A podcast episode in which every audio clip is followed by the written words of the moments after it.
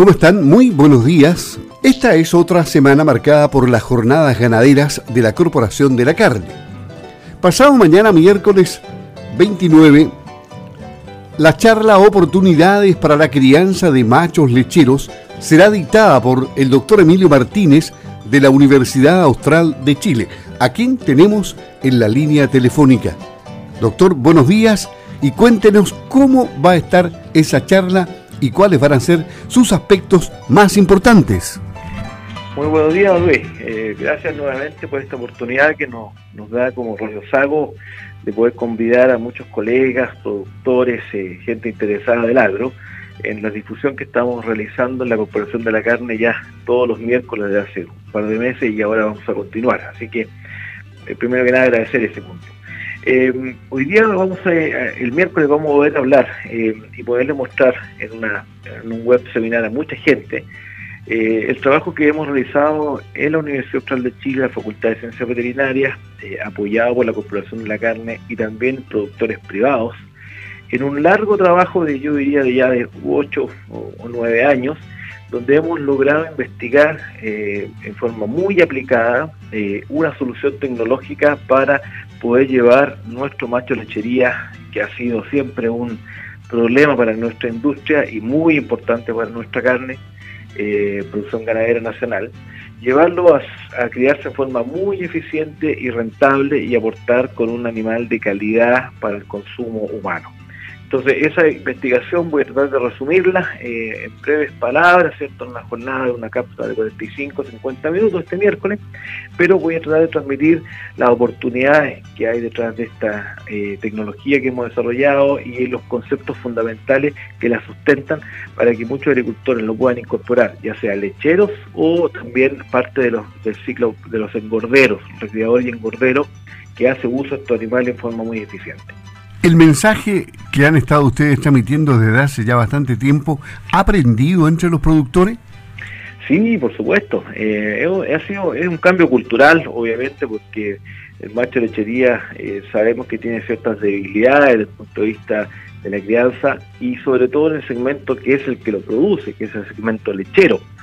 Eh, y ahí hemos tenido, ¿cierto?, una una entrada de nuestro sistema, pero más que nuestro sistema, el concepto de que el, tener lechería bien criado eh, eh, responde muy bien y se transforma en un animal que puede aportar rentabilidad e ingresos productivos principalmente también, eh, no solamente en el segmento de la pequeña agricultura mediana, sino que también el productor grande, donde sabemos que hay ciertas limitantes de espacio, ciertas limitantes, porque hay hembras, hay muchas hembras en las terneras, pero también hay alternativas de criarlos y lo cual puede ser un incentivo económico muy muy interesante para, muchos agricultores. Y así es, eh, hoy día eh, por, por, nuestro trabajo se ha logrado eh, patentar, ¿cierto?, la primera patente comercial de la Universidad Austral de Chile en los 61 años de vida y esa patente comercial que se transfirió al mundo productivo hoy día está disponible a través de las principales empresas que comercializan eh, servicios en, el sur de Chile, excepto Copince,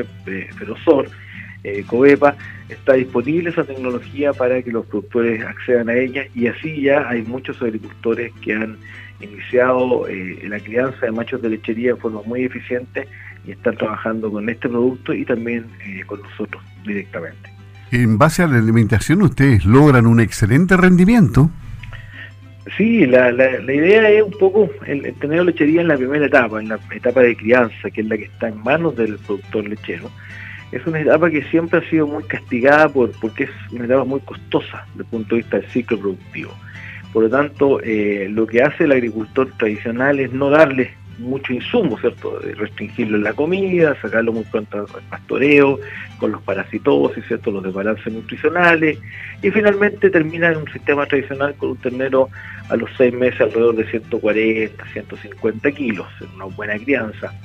Eh, nosotros hemos optimizado ese crecimiento pensando en, la respuesta que tienen, que es muy buena el animal Holstein o Frisón en relación a la respuesta nutricional aprovechando la eficiencia de conversión, donde es la etapa inicial de esto hasta la pubertad, donde los animales transforman menos comida en más kilos de carne.